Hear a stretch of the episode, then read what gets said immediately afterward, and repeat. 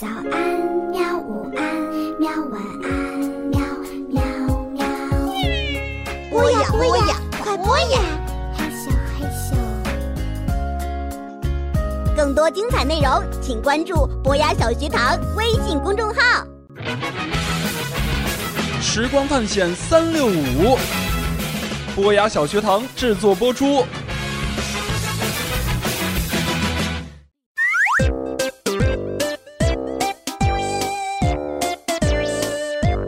话说这教授和小马同学呀，上次被时光机扔进了童话世界，和大名鼎鼎的丑小鸭相遇了，发生了一些很有趣的故事。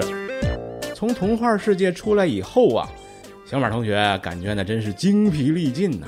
回到旅馆，关起门来倒头这通睡呀，一睡睡了大半天儿，直到有一个女孩子敲响了小马的房门。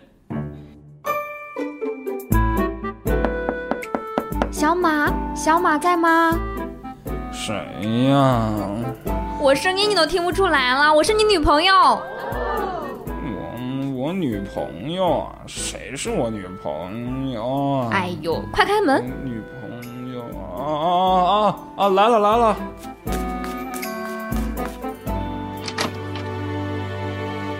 你怎么来美国了？哎，我是不是你女朋友啊？啊，是是是。那我能不能来找你啊？能能能，进来吧进来吧，我去给你倒水。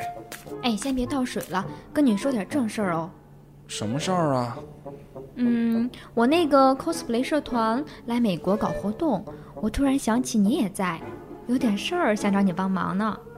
cosplay，嗯，这个我也不懂啊，我能帮你什么忙啊？嗯，我们想做一场罗马古代时装 cosplay 活动，可是我不知道那个时代罗马人都穿成什么样子。哎，你们教授不是有时光机吗？你是说想坐时光机回到罗马时代？嗯，对呀。这不好吧？哎呀，我们那时光机可事儿了，没事儿净抽风了。那你是不是不帮忙啦？嗯，不不不不不帮啊，帮帮帮，我帮。这还差不多。但说好了啊，这事儿对教授得保密。OK。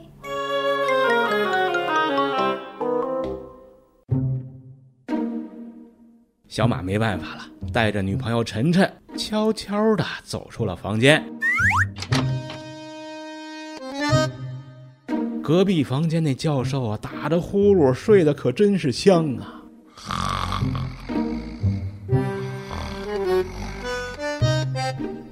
两个人绕开教授，找到了时光机。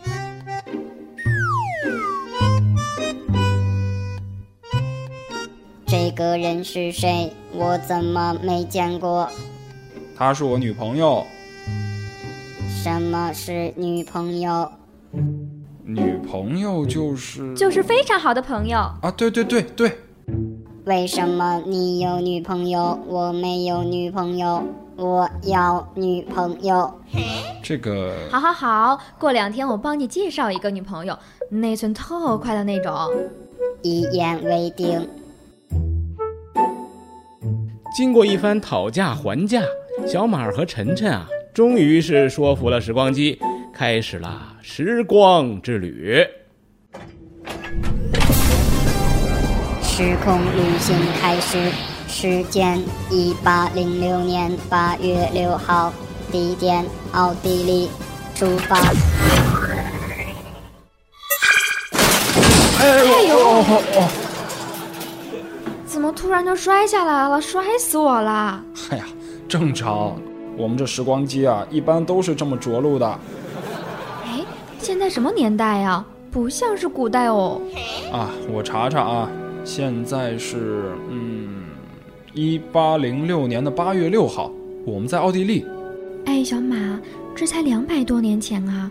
我想回到古代啊，而且这是奥地利，也不是罗马啊。嘘。你就忍了吧，我不说了吗？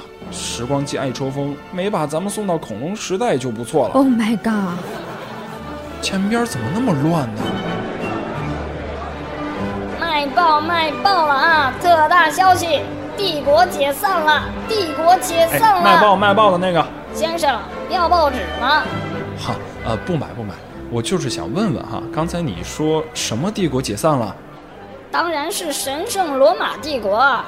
最新的消息，今天咱们的皇上弗朗茨二世刚刚发出了通告，放弃神圣罗马帝号，仅保留奥地利帝号。神圣罗马帝国从今天开始再也不存在了。这样啊，好，行，谢谢你哈。卖报卖报了啊！特大消息，帝国解散了，帝国解散了。这到底是怎么回事儿啊？啊、我也不知道，要不咱们还是回去问问教授吧。哎，那好吧。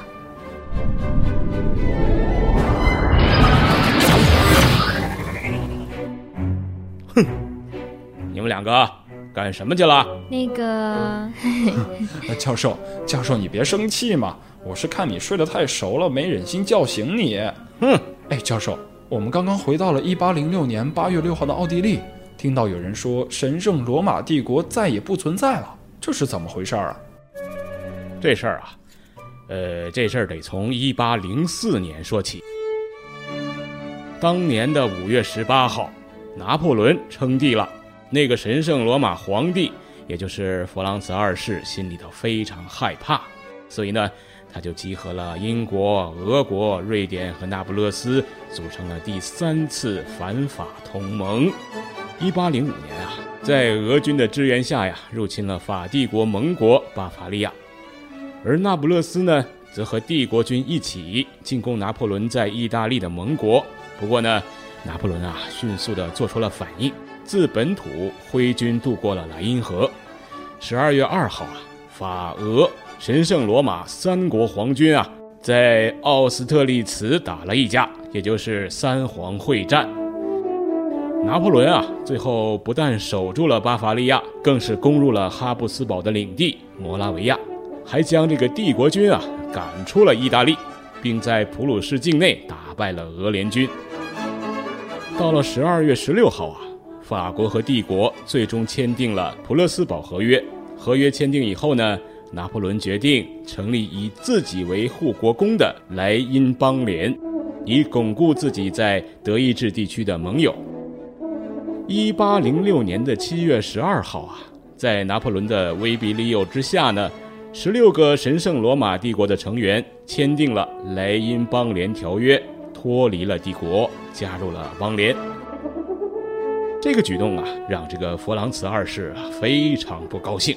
拿破仑为了吸引更多的国家加入联邦，决定啊把这个神圣罗马帝国给终结掉算了。所以呢，他对这个奥皇弗朗茨二世发出了最后的通牒，告诉他。你必须马上解散神圣罗马帝国，并且放弃神圣罗马皇帝和德意志国王的称号。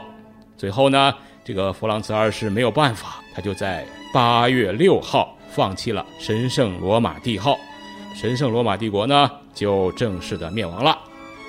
原来是这样啊！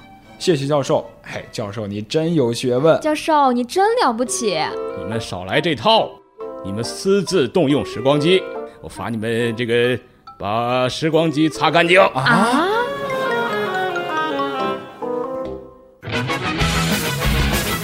光探险三六五，波雅小学堂制作播出。